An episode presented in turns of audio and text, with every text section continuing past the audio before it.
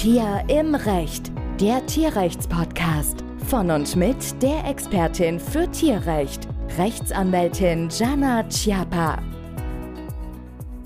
Hallo ihr Lieben und herzlich willkommen zu einer weiteren Podcast-Folge zum Thema Vorfall mit einem Hund und Beißvorfall. In den letzten Folgen ist es schon um die Themen Haftung für entstandene Schäden nach Beißvorfall gegangen und in der letzten Folge ganz wichtig das Thema Gefährlichkeitseinstufung. Wenn du das noch nicht gehört hast, hör auf jeden Fall mal rein. Das ist, finde ich, der fast spannendste Aspekt an diesem ganzen Themenkomplex. Heute soll es um das Thema Strafrecht gehen. Hier fragst du dich vielleicht, was denn das Strafrecht mit einem Vorfall mit einem Hund zu tun haben kann.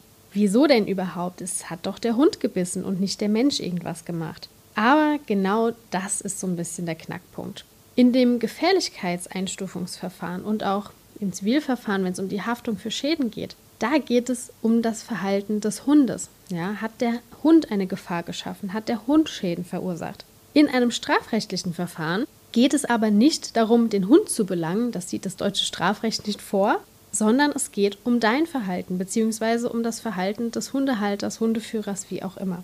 Ja, es muss geschaut werden, ob das Verhalten, was der Mensch an den Tag gelegt hat, gegebenenfalls in irgendeiner Weise strafrechtlich relevant sein könnte.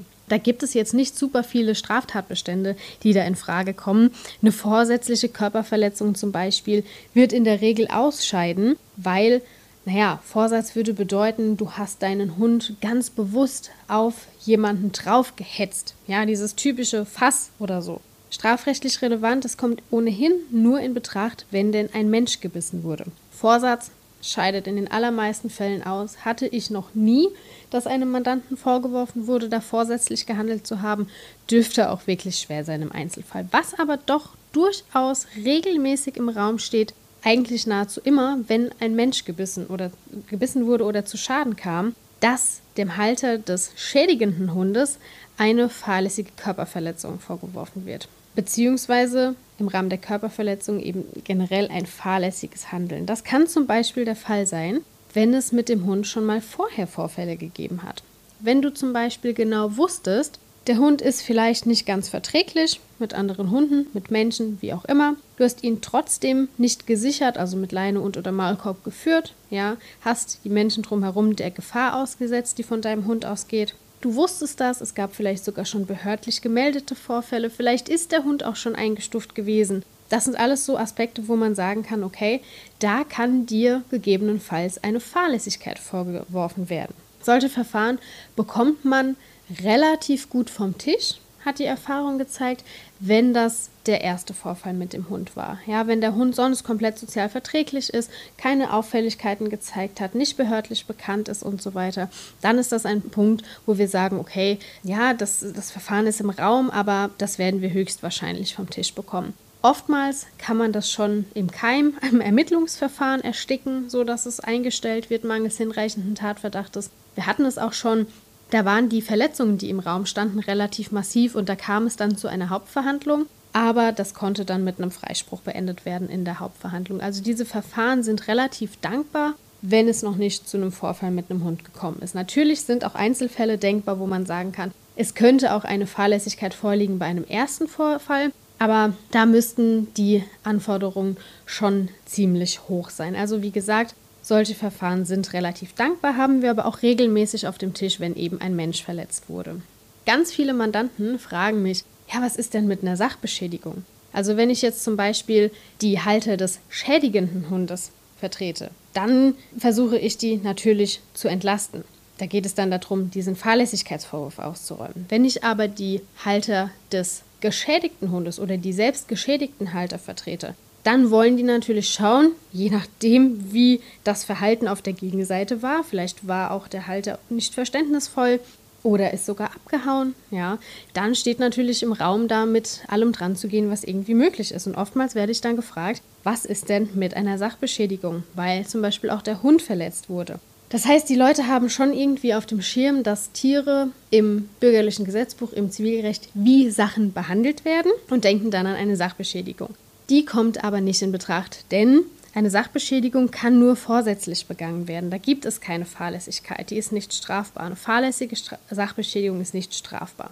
Das heißt, man müsste einen Vorsatz nachweisen. Und den Vorsatz nachzuweisen, dass der Mensch auf der Gegenseite wollte, dass dein Hund verletzt wird, das ist nahezu unmöglich. Das wird es nicht geben. Klar, wenn jetzt wirklich ein Fass oder ein Auf ihn hetzen im Raum stehen würde, aber das ist tatsächlich nicht die Realität beziehungsweise nicht unser Alltag. Ja, also Sachbeschädigung kommt da in aller Regel nicht in Betracht. Was tatsächlich noch in Betracht kommt, ist eine unterlassene Hilfeleistung, die im Raum stehen könnte.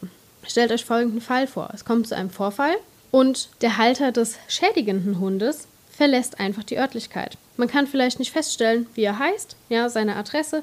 Man kann deswegen die Schäden nicht bei ihm geltend machen. Vielleicht bist du verletzt, dein Hund ist verletzt, ja. Dann kann es sein, dass eine Strafbarkeit wegen unterlassener Hilfeleistung im Raum steht. Oftmals oder Gelegentlich kommt es vor, dass einem eine unterlassene Hilfeleistung vorgeworfen wird, wenn man aber zum Beispiel nur kurzzeitig den Ort des Geschehens verlassen hat. Zum Beispiel, um seine Hunde schnell nach Hause zu bringen und wiederzukommen. Das heißt, wenn der Strafvorwurf dann überhaupt noch im Raum steht oder aufs Tablett gebracht wird, dann kann man das auch einigermaßen gut entkräften. Wichtig ist aber, und das ist ein ganz, ganz großes Thema, wenn ein solches strafrechtliches Verfahren im Raum steht, dann kann es natürlich potenziell dazu kommen, dass man verurteilt wird. Wie gesagt, ist es der erste Vorfall, hat man gute Chancen, was die fahrlässige Körperverletzung angeht, aber unmöglich ist es nicht, gerade wenn man das vielleicht ohne Anwalt macht. Jetzt ist es so, bist du Halter des schädigenden Hundes und dir wird hier eine, ein strafrechtlich relevantes Verhalten vorgeworfen und du wirst verurteilt, dann möchte ich an meine letzte Folge erinnern. Hier habe ich euch ganz, ganz ausführlich erklärt, dass ihr in den allermeisten Bundesländern, nicht in allen, aber in vielen, für einen gefährlich eingestuften Hund eine Halteerlaubnis braucht. Und für diese Halteerlaubnis, um die zu bekommen, müsst ihr zuverlässig sein. Das heißt, da wird ein Führungszeugnis eingeholt. Und wenn ihr dann hier verurteilt worden seid, dann könnte es durchaus sein, auch wenn das mit diesem Vorfall im Zusammenhang steht, dass die Behörde in diesem Halteerlaubnisverfahren zu euch sagt, ja, Moment mal, du bist überhaupt nicht zuverlässig. Ja, weil strafrechtlich relevantes strafbares Verhalten ist das Paradebeispiel dafür, dass die Behörde einem die Zuverlässigkeit absprechen kann. Ich sage bewusst kann, weil da sind natürlich noch Stellschrauben, an denen man drehen kann. Ja, das heißt, nicht jede Verurteilung führt automatisch dazu, dass man unzuverlässig ist, aber es besteht das Risiko. Und das möchte ich jetzt nochmal zum Anlass nehmen, nochmal genau darauf hinzuweisen, dass es ganz, ganz wichtig ist, dieses Zusammenspiel von den Verfahren, die hier entstehen, zu kennen und zu verstehen. Das heißt, man wäre vielleicht geneigt, ja, wenn man jetzt ausschließlich die strafrechtliche Komponente sieht, und das habe ich leider in Verfahren schon erlebt, ja, dass zum Beispiel ein Strafbefehl ergeht, der relativ human ausfällt und man denkt sich, naja gut, die paar Euro, die zahle ich jetzt noch, dafür spare ich mir die Strafverhandlung, dann habe ich es vom Tisch, dann ist es aus den Füßen, ich muss mich nicht damit auseinandersetzen, ich muss vielleicht auch nicht in eine Hauptverhandlung gehen, wenn es ein Strafbefehl war, ja. Das heißt, ich kann verstehen, dass man geneigt sein kann, das dann anzunehmen und nicht weiter vorzugehen. Aber wenn man nicht verstanden hat, wie diese Verfahren ineinander greifen, dann kann es eben, wie gesagt, sein, dass einem die Behörde einem das später vorhält. Und jetzt haben wir es schon erlebt dass es zu einem Vorfall mit einem Hund kam. Und wir sind gegen die Gefährlichkeitseinstufung vorgegangen, haben parallel die Halteerlaubnis beantragt, damit es nicht zu einer illegalen Hundehaltung kommt. Details dazu in der letzten Folge. Und dann kam es dazu, dass die Person im Strafrecht von einem anderen Anwalt vertreten wurde. Und wir wussten nicht, dass es ein Strafverfahren gibt.